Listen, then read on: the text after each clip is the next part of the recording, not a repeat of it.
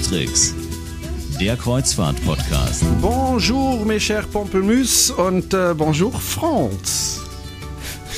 Hallo, Ich dachte, ich begrüße dich heute mal anders. Franz Neuermeier in München. Ja, passt aber jetzt so von der Sprache gar nicht zu dem, wo ich gerade war. Das ist auch wieder wahr. Ich bin Jerome Brunel und äh, wohne in Horb und lebe dort äh, am schönen Neckar. Und ähm, der Franz, der war wieder unterwegs. Der, den hält ja nix in München, sondern der muss ja immer Ja, unterwegs ich wohne, sein. also ich wohne auch irgendwo, Ja. aber ich bin in letzter Zeit tatsächlich eher selten Genau. da, wo ich wir wohne. müssen mal gucken, wann wir aufzeichnen können, weil äh, Fra- ruft der Franz an, du, ich bin jetzt am Flughafen, in einer halben Stunde bin ich zu Hause, dann können wir eine halbe Stunde, zwei, 20, äh, zwei Stunden aufzeichnen und dann muss ich aber wieder ins Flugzeug und dann muss ich dann wieder weiter. Nee, ganz so schlimm ist es nicht, aber du bist schon sehr viel unterwegs und du warst jetzt Also vor allem jetzt Ja. nicht mehr. Ich, genau, ich war die letzten Monate tatsächlich sehr, sehr viel unterwegs. Bin jetzt, äh, also wir aufzeichnen tun wir gerade kurz vor Weihnachten. Äh, Ich bin jetzt tatsächlich für mehrere Wochen in München zu Hause und nicht auf Reisen, was ich sehr entspannend und angenehm finde, weil die letzten Wochen, Monate eigentlich, fast das letzte halbe Jahr, äh, war so anstrengend, dass ich jetzt wirklich mal Also das, das muss man wirklich sagen. Er- Er kocht teilweise auf dem Zahnfleisch vors Mikrofon.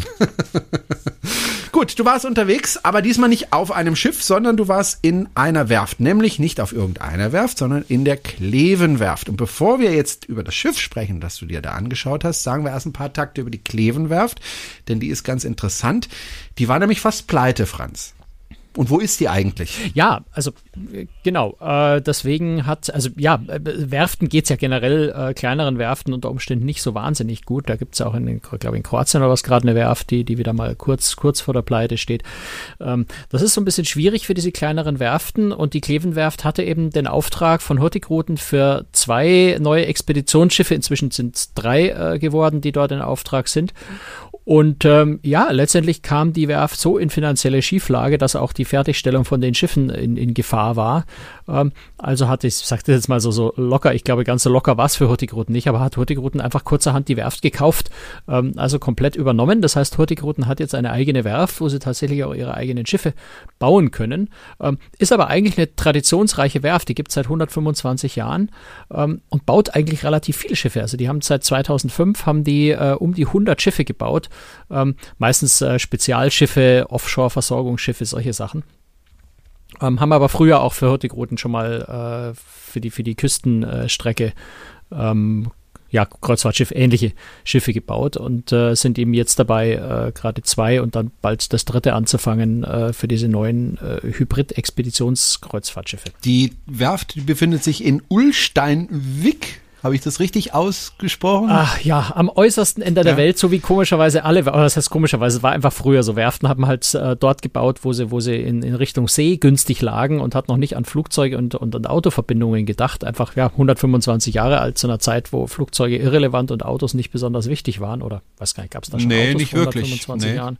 Eher nicht. Nee. Ne? Das heißt, die Lage, die Lage der Werft war äh, zum Meer hin fantastisch. Beziehungsweise Ähm, aus heutiger Sicht muss man sagen, Es gab gerade, Ja, also erst hatten wir ja die, die Elektroautos zum Kurbeln, erfunden, äh, erst ja. kamen die Elektroautos, dann kam äh, der Herr Benz vier, fünf Jahre später. Aber ich habe jetzt auch das 1800, pff, Ende 90er Jahre des 19. Jahrhunderts, glaube ich, ging's los. Nee, und deswegen, deswegen liegen Werften heutzutage halt eher ungünstig. Ne? Also Turku, Finnland, äh, Sanacer in Frankreich, äh, die Fincantieri-Werften in Italien, äh, in Italien, die sind gut erreichbar. Ähm, äh, auch Papenburg, äh, ich meine, die Meierwerft, die ist wirklich so ab vom Schuss, obwohl sie in Deutschland ist, ähm, dass ich, glaube ich, nach Papenburg irgendwie ist für mich auch eine ganze Tagesreise dahin irgendwie. Und Ulsteinweg liegt also noch so ein bisschen abgelegener, ähm, dass ich es tatsächlich noch nicht mal am selben Tag zu der Veranstaltung hingeschafft habe, sondern tatsächlich äh, am Tag vorher ähm, über Kopenhagen nach äh, Aalesund gefahren, äh, geflogen und von Aalesund dann nochmal anderthalb Stunden inklusive einem Fährtransfer über den Fjord rüber äh, mit dem Bus, ähm, dann im Hotel übernachtet und am nächsten Tag dann tatsächlich die Werfsbesichtigung, weil einfach sonst es schwer hinzukommen ist. Auch zurück, die Veranstaltung war am Nachmittag um drei oder sowas zu Ende. Wir sind dann noch eben wieder die anderthalb Stunden und Fähre mit dem Bus nach Aalesund und nach Oslo geflogen. Ähm, dort dann tatsächlich, weil kein Flieger mehr so spät von Oslo nach München zurückging, nochmal im Hotel geblieben und am nächsten Morgen zurückgeflogen. Also es ist schon ganz schöner, ganz schöner Aufwand, um zu diesen Werften hinzukommen. Ähm, aber umso schöner, umso romantischer ist es dort dann eigentlich. Die, die Werft liegt in einer kleinen Bucht, ähm, schöne hohe Berge drumrum. Ähm, man kann gar nicht glauben, dass auf dieser kleinen Fläche tatsächlich eine Werft ist, die so viele Schiffe baut. Ähm, also ist sehr, sehr schnuckelig das Ganze, sehr, sehr romantisch gelegen. Jetzt im Winter vor allem, es war ja Dezember, ne, also Mitte Dezember, ähm, auch schön kalt, so um die 0 Grad. Gott sei Dank war kein Wind und es war sonnig, insofern habe ich da ein bisschen Glück gehabt. Ähm, aber sehr, sehr schön gelegen, sehr schöner, kalter, sonniger Wintertag, äh, eigentlich ideal, um eine Werft mhm. anzugucken. Ich frage mir aber trotzdem, also das ist ja durchaus ein kleines finanzielles Risiko, äh, was Sie da eingehen, äh, als Sie diese Werft gekauft haben. Gut, Sie wollten natürlich Ihre zwei Schiffe oder drei Schiffe fertig bekommen, aber danach können Sie ja auch nicht einfach sagen, so jetzt haben wir unsere drei Schiffe, jetzt machen wir den Laden dicht, oder? Nein, das ist sicherlich auch der Plan. Also sie wollen ja für die Zukunft noch mehr von diesen Schiffen bauen. Das hat der, hat der CEO auch gesagt auf der, während der Werftbesichtigung, dass es mit sehr hoher Wahrscheinlichkeit nicht bei diesen drei äh, Hybridschiffen bleiben wird, sondern dass er aus dieser äh, Baureihe noch mehr Schiffe bauen wollen. Hurtigruten will ja weiter in, in Richtung Expeditionsreederei äh, expandieren. Da brauchen sie neue und weitere Schiffe. Insofern, ähm, nein, wird Hurtigruten versuchen, die Reederei wieder auf, äh, auf Vordermann zu bringen. Ich kenne die genauen Hintergründe nicht. Ich weiß nicht genau, warum die Werft in die Schieflage geraten ist. Und äh, an Bauaufträgen für Schiffe ist ja zurzeit keine Knappheit, zumindest im Passagierbereich. Äh, insofern denke ich schon, dass sie, die, dass sie die Werft stabilisieren können und dass das, äh, dass das Unternehmen weiter existiert. Aber wie gesagt, die genauen Hintergründe kenne ich nicht, äh, da, da weiß ich zu wenig drüber, als dass ich da jetzt was sagen könnte. Ja. Äh, das Schiff, was du dann gesehen hast, äh, die Roald Amundsen, die trägt ja wirklich einen klangvollen Namen, ne? Also den Namen kannte ich. Ja, ist natürlich äh, ist ein berühmter äh, norwegischer Entdecker, so wie ja auch ihr Schwesternschiff, was übrigens auch schon äh, den Stapellauf, Stapellauf, man muss sagen, diese Schiffe haben einen echten Stapellauf hinter okay. sich. Die sind also nicht in einem Dock gebaut worden, wo man dann langsam Wasser einlässt, sondern die sind tatsächlich vom Stapel ins Wasser gelaufen, noch so richtig schön traditionell. Also sowohl die Friedrich Nansen wie auch die Roald Amundsen äh, haben den Stapellauf schon hinter sich, liegen an der Ausrüstungspier äh, der Werft. Ähm, ja, die Roald Amundsen ist jetzt eben die, die als erstes in Dienst geht, nämlich jetzt, ich glaube, im Mai äh, 2019. Die Friedrich Nansen kommt dann 2020 hinterher. Wobei die auch schon relativ weit im Bau fortgeschritten ist eigentlich. Aber an, anschauen konnten wir da letztendlich oder an Bord gehen konnten wir auf der Royal Amundsen. Okay. Beides Expeditionsschiffe. Wir kommen gleich mal dazu, was das genau für Schiffe sind, aber jetzt schauen wir uns erstmal den Antrieb an, denn das ist das wirklich Besondere an diesen Schiffen. Ähm, du weißt, äh, und die Hörer wissen das auch, ich bin ja auch elektrisch unterwegs äh, mit dem Auto und äh, wenn man mich fragt, ja, ja, gut, also Flugzeuge wäre doch toll, elektrisch zu machen, sage ich immer, ja, ja, aber Batterien sind so schwer und das ist blöd, wenn man fliegen will. Aber da gibt's ja auch schon die ersten Schritte. Ähm, bei Schiffen habe ich mir so, habe ich immer gesagt, na ja, aber da braucht man halt so unfassbar viel Energie. Äh, das wird auch schwierig mit mit Batterien. Aber das Schiff ist ein Schiff, das auf der einen Seite äh, mit Treibstoff fährt, aber auf der anderen Seite eben auch mit Batterien fahren kann. Und die erste Frage, die ich mir da stelle, wie viel Batteriekapazität gibt es denn da auf dem Schiff?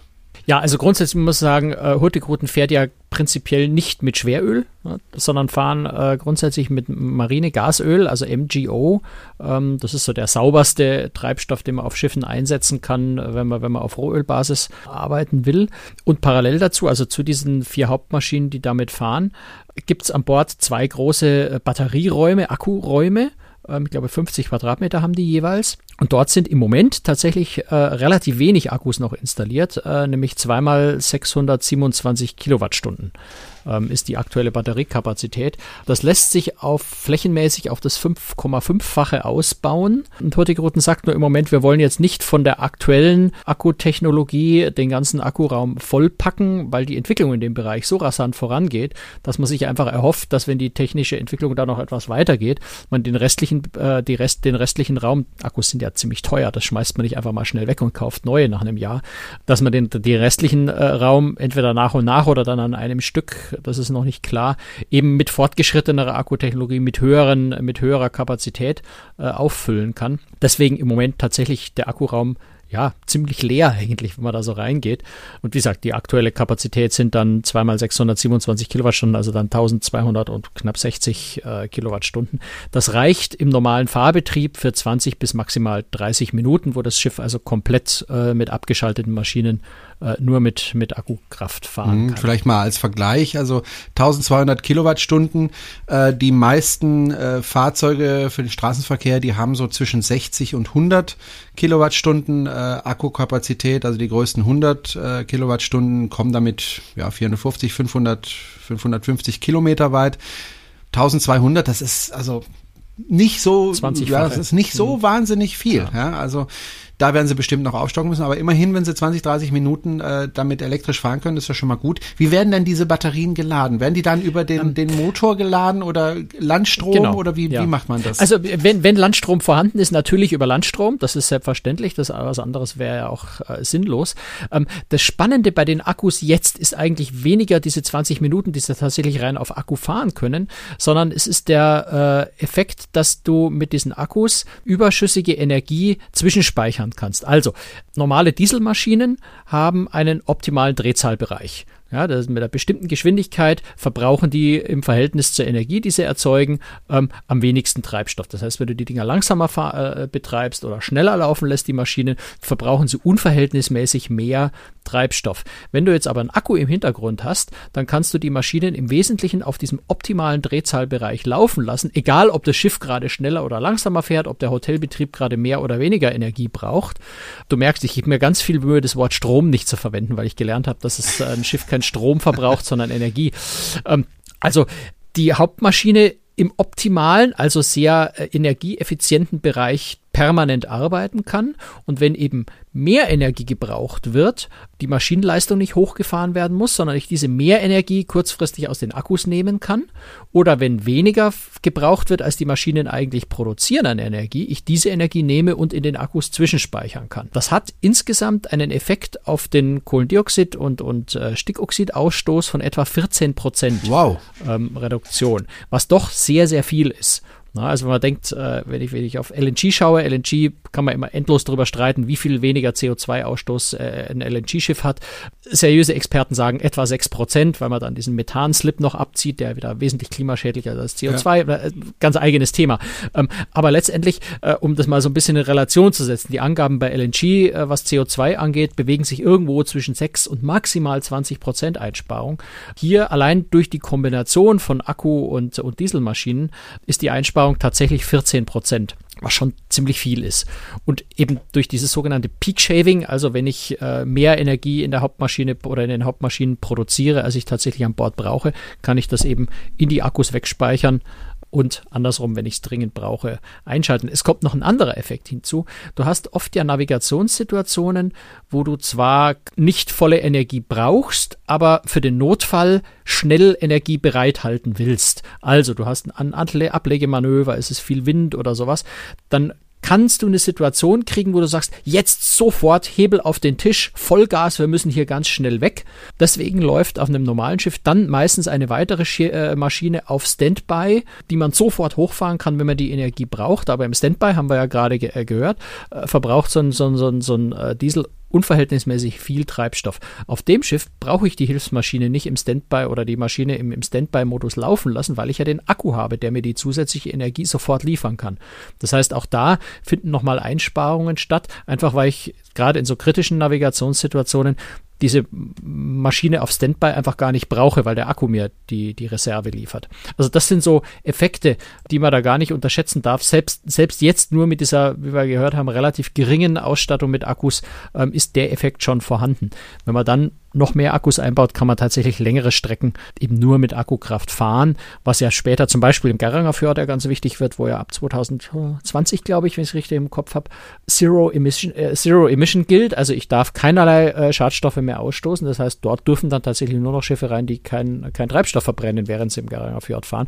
Und dafür ist dann natürlich eine wesentlich höhere Akkukapazität äh, sehr, sehr sinnvoll, dass man dort überhaupt noch fahren darf. Dafür ist dann sicher äh, das Ziel, äh, den, den der Akkuraum tatsächlich voll zu machen mit Batterien. Okay, das heißt, äh, die machen das jetzt nicht unbedingt aus Umweltschutz, äh, diese ganzen Akkus, sondern vor allem, um dann auch in diese Fjorde reinzukommen, die dann irgendwann gesperrt werden für Verbrenner. Ja, nee, also der, der Garanger Fjord ist jetzt im Moment nicht die Hauptmotivation, ein Schiff mit Akkus auszustatten. Das wäre dann ein bisschen sehr teuer für einen, für einen, einzige, für einen einzigen Fjord, das zu tun. Aber äh, ist, ich meine, generell verschärfen sich die Umweltvorschriften äh, immer weiter.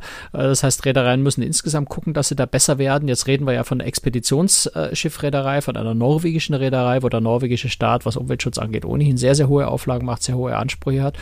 Und äh, Hurtigruten stellt tatsächlich an sich selbst einfach die Anforderung, dass, wir, dass sie sagen, wir wollen Vorreiter sein in diesem Bereich. Wir wollen so viel tun, wie technisch überhaupt möglich und sinnvoll ist.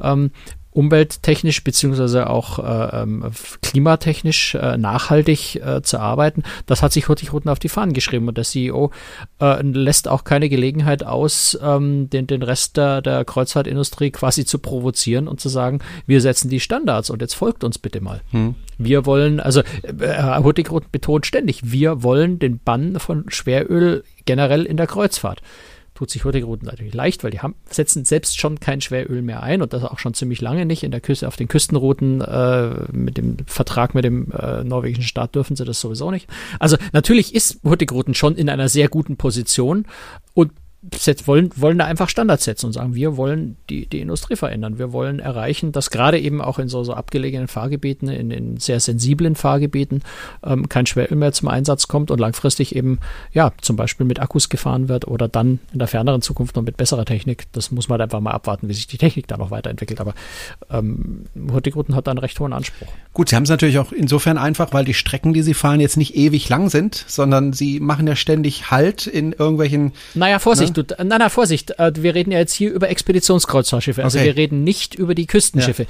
Die Küstenschiffe. Äh, die hätten es ja einfacher, ähm, weil die können ja immer wieder zwischenladen, wenn sie da einen Zwischenstopp die, machen. Die, die, brauchen gar nicht Zwischenladen, die, die, die rüsten gerade auf LNG um.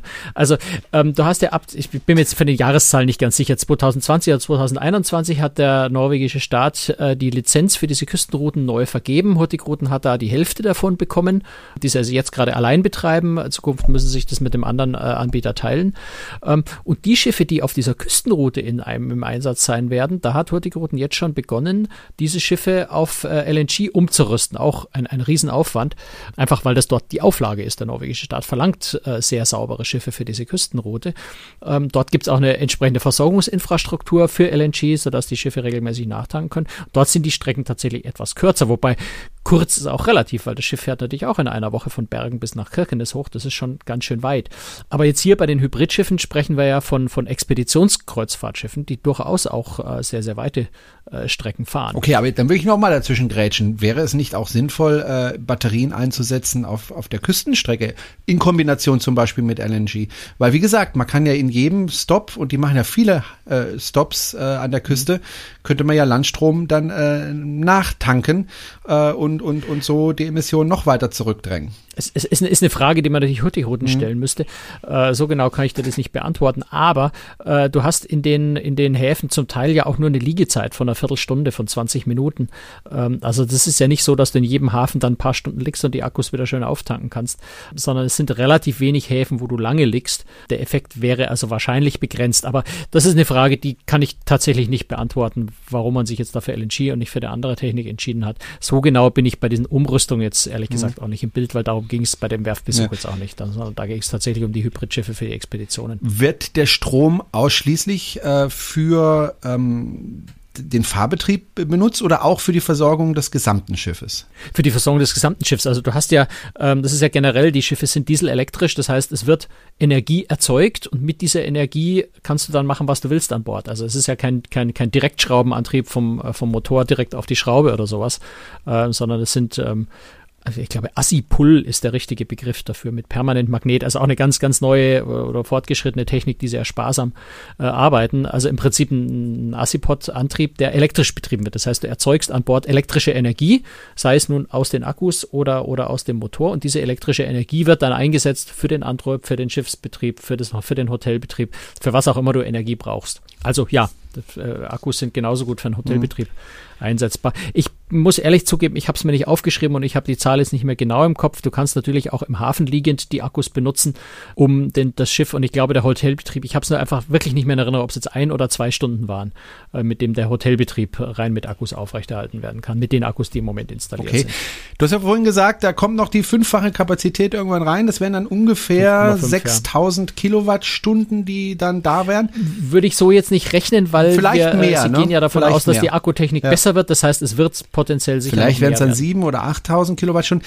Du hast, du, ja, du hast ähm, 50 Quadratmeter genannt vorhin. Mal, ja, Zweimal. mal Also insgesamt 100. 100 Quadrat. Das ist jetzt gar nicht mal so wahnsinnig viel. Das heißt, man könnte doch auch theoretisch noch deutlich mehr Akkus äh, einbauen, wenn man das wollte. Später. Na, später weiß ich nicht, ob der Mhm. Platz da noch groß dafür da ist. Ähm, ich, da muss ich ehrlich sagen, bin ich, bin ich, bin ich überfragt. Da müsste man dann vor allem auch mit Rolls-Royce sprechen. Das ganze, das ganze Konzept, das ganze Schiffskonzept kommt von Rolls-Royce, die das entwickelt haben. Da müsste man dann wirklich mit denen auch sprechen, wie, wie sinnvoll es ist, noch mehr Akkus an Bord zu nehmen, weil du musst natürlich schon gucken, du musst die Akkus ja immer irgendwie laden. Und wenn du dann anfängst, die Maschinen nur noch laufen zu lassen und den Akku zu laden, dann bringt's ja auch nichts mehr. Ne? Oder andersrum, wenn nirgendwo Landstrom vorhanden ist, kannst du dein Land nicht aufladen. Also da ist dann schon auch irgendwo, glaube ich, eine natürliche Grenze, wo, wo Akkus keinen Sinn mehr machen, weil du dann einfach nur äh, Treibstoff verbrennst, um Akkus zu laden. Äh, das bringt dann ja auch nichts, weil dann kann ich gleich, gerade Ja. wenn ich Wirkungsgradverluste nehme, dann kann ich auch gleich direkt mit den Maschinen arbeiten, dann muss ich das nicht über Akku zwischenspeichern. Du hast es jetzt mehrfach angesprochen, Akkus sind teuer. Äh, wie kann man das denn wirtschaftlich abbilden für die Reederei? Also können die damit überhaupt noch Gewinne machen, wenn, wenn sie da so viel Akkus einbauen müssen? Du stellst mir da Fragen, die kann ich dir nicht beantworten, weil selbstverständlich habe ich keinen Einblick in die genaue Finanzplanung von, von Hurtigruten. Ähm, offensichtlich kann man, weil sonst würden sie es nicht machen. Die Schiffe kosten 150 bis 180 Millionen Euro jeweils. Das ist ein relativ stattlicher Betrag für ein Schiff in der Größe mit, mit äh, knapp 21.000 Bruttoraumzahl, 140 Meter Länge. Das sind ja keine Riesenschiffe, ne? 530 Passagiere. Das ist schon eine Menge Geld, 150 bis 180 Millionen pro Schiff. Aber wie sich das nun wirtschaftlich rechnet für die Reederei, das weiß, glaube ich, nur die Reederei und wird ja auch nicht beantworten, wenn du in die Frage stellst. Ich gehe nur einfach davon aus, wenn sie es tun, wird sich's rechnen, weil sonst wäre es Unsinn. Ähm, Hurtigruten verdient Geld. Also sie sind profitabel, insofern werden die sich jetzt nicht in ein Verlustgeschäft stürzen, äh, auf Teufel komm raus, um umweltfreundlich zu sein. Das so weit geht die Liebe zur Umwelt, glaube ich, selbst Okay, nicht. dann lass uns mal über das Schiff selbst sprechen. Ähm, du hast es gesagt, das ist ein, äh, nicht, ich habe jetzt schon fast gesagt, Forschungsschiff. Ein Forschungsschiff ist es nicht, ein Expeditionsschiff, mit dem man vielleicht auch forschen kann. Ne? sowas, ja. ähm, sag mal ein bisschen was über das Schiff, über die Größe, wie viele Passagiere passen da drauf und so weiter. Ja, habe ja gerade schon mal kurz angedeutet, Tonnage ist knapp 21.000 Bruttoraumzahl, 140 Meter lang, 530 Passagiere, also 265 Kabinen. Übrigens alles, alles Außenkabine, die Hälfte etwa mit Balkon, also keine Innenkabinen. Was? Keine Ähm, Innenkabine für den Brunel? Keine Innenkabine für Mensch. dich, Pech gehabt. Du musst, du musst Tageslicht Mist. sehen. Sie zwingen dich dazu, in deiner Kabine Dabei bin ich Tageslicht doch ein zu sehen. Vampir. Ich, da kann ich dann nicht mitfahren. blöd. Schade. Aber was will ein Vampir auch irgendwo im Eis? ähm, nee, also Frisches apropos Eis, Blut. äh, höchst, genau. Höchste Eisklasse, äh, also Polarcode 6 Eisklasse. Das heißt jetzt nicht, dass das Schiff ein Eisbrecher ist, aber sie können schon durch, durch loses Eis auch mit einer gewissen Dicke ähm, durchfahren, was äh, ja einfach das Schiff sehr flexibel macht. Ähm, was sie nicht haben, muss man auch betonen, was das Schiff nicht hat, äh, sind irgendwelche U-Boote, Hubschrauber oder sowas. Und da stelle ich jetzt mal aus sinnvollem Grund, ich weiß es von, von Hapag-Lloyd Großes, die auch auf solche äh, Gimmicks verzichtet haben bei ihren äh, Expeditionskreuzfahrtschiffen, die ja auch neu dieses Jahr rauskommen, die Hanseatic Nature, ähm, die Hanseatic Inspiration, bewusst auf, auf Hubschrauber, U-Boote und solche Dinge verzichtet, um möglichst flexibel auch für den Fahrgebieten zu sein. Also zum Beispiel Russland wird einem nie Einfahrgenehmigungen geben, mutmaßlich, wenn man ein U-Boot an Bord hat. Das fänden die Russen nicht lustig. Ähm, deswegen also sowas nicht an Bord. Ähm, was es gibt, ist eine Unterwasserdrohne, das ist was ganz Spannendes. Ähm, die haben tatsächlich eine Unterwasserdrohne mit Kamera, um einfach Unterwasserbilder ähm, an Bord übertragen zu können. Das also, weiß ich nicht, wenn ich in der Antarktis bin und da schwimmen die Pinguine unter Wasser rum oder, oder die, die, die, die Orcas auf, auf Pinguinjagd oder sowas, ähm, dann kann man tatsächlich mit dieser Unterwasserdrohne diese Live-Bilder an Bord übertragen. Und Hurtigruten hat auf den Schiffen auch äh, eine Streaming-Technologie. Das heißt, ich muss noch nicht mal irgendwo vor einem Bildschirm in der Launch sitzen, um mir das anzugucken, sondern ich kann es tatsächlich mir auf mein Tablet oder auf mein Handy streamen lassen.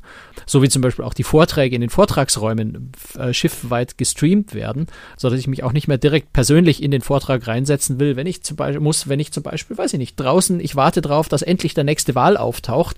Ähm, das das habe ich auf Expedition schon oft gehabt, wenn man denkt, ah, da draußen wäre jetzt das ideale Wahlrevier oder ich habe einfach keine Lust, mich in den Vortragsraum reinzusetzen.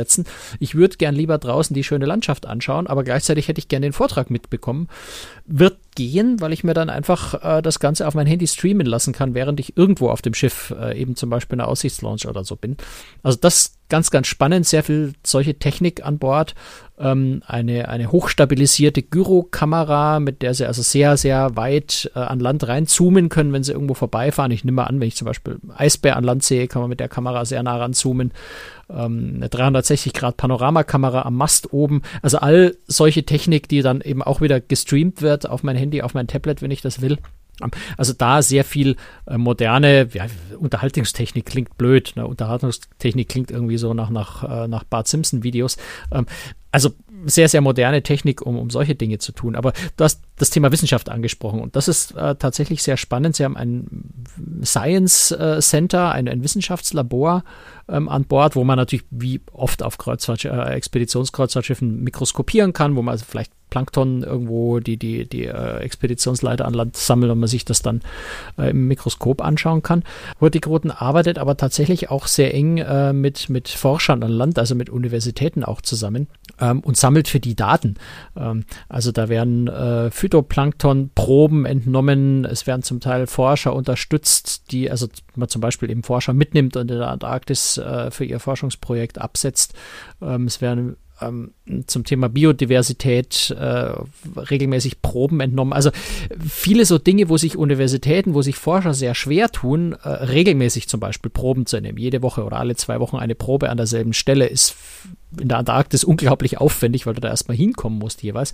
Das Schiff fährt ja eine ganze Saison lang dort, kommt immer an denselben Stellen vorbei, äh, unterstützt also da tatsächlich in Kooperation mit, mit zum Beispiel dem Scripps Institut in Kalifornien oder dem Norwegian Polar Institute, äh, auch der Universität von Longyearbyen äh, auf Spitzbergen haben die Projekte, wo sie eben solche Daten beispielsweise sammeln. Also insofern tatsächlich gar nicht so abwegig. Es ist tatsächlich so ein bisschen schwimmendes Forschungslabor auch, ähm, was auf den Schiffen ist. Im Moment installieren sie wohl gerade auch die Technik auf manchen Chassis, bezieht sich jetzt nicht nur auf die, auf die Hybridschiffe, sondern generell mit Hurtigruten, ähm, auf den Expeditionsschiffen auch äh, eine Technik, um Mikroplastik im Wasser messen zu können. Um einfach auch da solidere Daten äh, zu erfassen, wo in welchen Mengen und mit welchen Veränderungsraten möglicherweise Mikroplastik in den Meeren auftritt.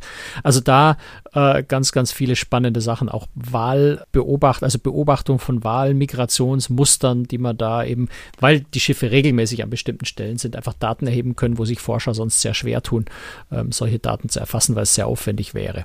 Und wie üblich ja das Geld dafür fehlt. Expedit also insofern äh, durchaus ein bisschen Mikroskopierspaß für, für Passagiere an Bord, aber auch sehr, sehr ernste Wissenschaft, die da betrieben okay. wird. Finde ich sehr spannend. Expeditionsschiffe sind ja meistens nicht so wahnsinnig groß. Äh, wie viele Passagiere passen da auf das Schiff? So ungefähr? 530. 530 das, das, ziemlich, ziemlich genau 530. Das ist aber schon ordentlich für ein Expeditionsschiff. Ist, ist relativ viel, äh, hat natürlich jetzt im Vergleich zu, zu äh, teureren Expeditionsschiffen, die vielleicht nur 200 Passagiere an Bord haben, den Vorteil, dass es einfach entsprechend günstiger sein kann. Es ist jetzt nicht so, dass Hurtigruten äh, Spottpreise hätte, die sind schon auch äh, nicht, nicht ganz billig, aber es ist eine Möglichkeit, etwas günstiger äh, Expeditionskreuzfahrten zu machen, ähm, einfach weil das Schiff etwas größer ist und das 530 ist es noch überschaubar. Also es ist schon, also ich war ja jetzt mit, der, mit der Fram, war ich ja vor kurzem unterwegs, die ist in einer ähnlichen Dimension. Das ist schon noch eine überschaubare Größe, wo man jetzt nicht, nicht dieses, dieses Passagiermassenproblem äh, hat. In der Antarktis muss man halt so ein bisschen gucken, da gibt es ja äh, Stellen, auch in der, in der Arktis zum Teil, Spitzbergen, ähm, Stellen, wo man nur mit einer bestimmten Anzahl von Personen an Bord, an Land darf. Ähm, da muss man dann in, in mehreren Gruppen an Land gehen. Die restlichen Gruppen können dann vielleicht derweil mit dem Zodiac äh, Ausfahrten durchs Eis machen oder sowas. Also da kann man schon einiges machen. Ähm, und es ist eine Größe, die ist noch, die ist noch vertretbar, die noch machbar ist. Was mir immer wichtig ist, ist, dass ich äh, nach vorne schauen kann bei einem Schiff. Äh, Gerade bei einem Expeditionsschiff äh, wäre mir das wichtig. Gibt es da eine Möglichkeit, nach vorne zu schauen? Nicht nur nach vorne, nach allen Seiten. Aber was, was wirklich spannend ist auf der Royal Amundsen, ist ein, ein Außendeck, das quasi direkt im Bug integriert ist ähm, also verglast. Es ist nicht, es ist nicht irgendwie übermäßig geheizt, wenn ich das richtig verstehe. Es ist schon nach hinten hin offen, aber es ist nach vorne hin eben rundherum verglast. Der gesamte Bugbereich, also vorne und auch seitlich sehr weit zurück, ähm, direkt außerhalb von diesem Wissenschaftslabor, von diesem Science Lab oder dieser ja, Vortrags-Launch-Bereich, der recht groß ist, kann man dort rausgehen und da ist es zumindest windgeschützt, ähm, direkt bis zum Bug vor. Von dort aus geht dann nochmal eine Treppe eins weiter höher. Da ist dann tatsächlich ein offenes Deck, das bis zum Bug vorgeht. Am Heck hast du ein äh, Pooldeck, Übrigens mit einem Infinity Pool, was ich für ein Expeditionsschiff ganz spannend finde. Also einen schönen großen Pool und dann nochmal zwei, zwei Whirlpools. Habe ich jetzt nur von Bildern gesehen. Also das, das ist, soweit ist das Schiff noch nicht gebaut, dass man das tatsächlich vor Ort sehen könnte. Und von dort geht dann nochmal ein Deck nach oben. Das ist unter anderem eine Joggingbahn, die einmal rund ums Schiff geht, ähm, ganz auf dem obersten Deck. Dort hast du auch nochmal in alle Richtungen tatsächlich Reling zum Schauen, in alle Richtungen ohne Verglasung. Also Außendecks äh, in Massen, was für ein Expeditionsschiff natürlich auch wirklich wichtig ist.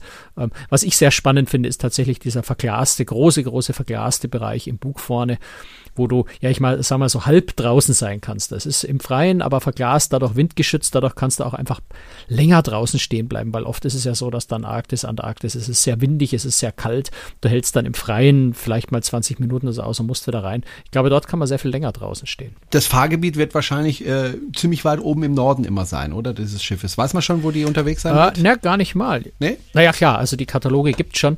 Ähm, was ich besonders spannend finde, das machte Hurtigruten das erste Mal, allerdings dann erst 2020 ähm, ist Alaska. Und mit den Schiffen äh, nach Alaska oder mit, mit der Royal Amundsen nach Alaska zu gehen, äh, ist insofern spannend, als dass die halt sehr, sehr, sehr viele kleine Häfen anlaufen können in Alaska, gerade so in der Inside Passage die die großen Schiffe nie anlaufen können. Die großen, in Alaska sind äh, sehr viele sehr große Schiffe unterwegs, die die typischen Rennstrecken ablaufen. Das ist schon wunderschön genug, aber mit so einem kleinen Schiff kann man tatsächlich Orte anlaufen, wo die großen nie hinkommen und das macht die ganze Sache nochmal spannend. Also da freue ich mich sehr drauf und ich hoffe inständig, dass ich schaffen werde, mit, mit Hurtigruten dann auch Alaska mal fahren zu können, weil ich liebe Alaska ohnehin und diese vielen schönen kleinen Häfen dann noch, noch viel schöner. Aber ansonsten fährt, fahren die Schiffe natürlich äh, in die Antarktis, das ist gar keine Frage. Damit natürlich auch ein paar Südamerika-Routen, südamerikanischen Küste entlang. Ansonsten Grönland, Island, ähm, gibt auch eine Route, wenn das Schiff sich äh, ja von Grönland äh, rüber bewegt, dann durch den Panama-Kanal, also auch ein bisschen Karibik, so ein kleines bisschen Karibik, nicht viel, aber so ein bisschen da unten äh, mit Costa Rica und Panama-Kanal, äh, wenn das Schiff eben nach Alaska rüber wechselt. Es gibt, ja, es gibt viele schöne Dinge dann da auch Neuengland so ein bisschen. Also sehr, sehr flexibel, auch Norwegen.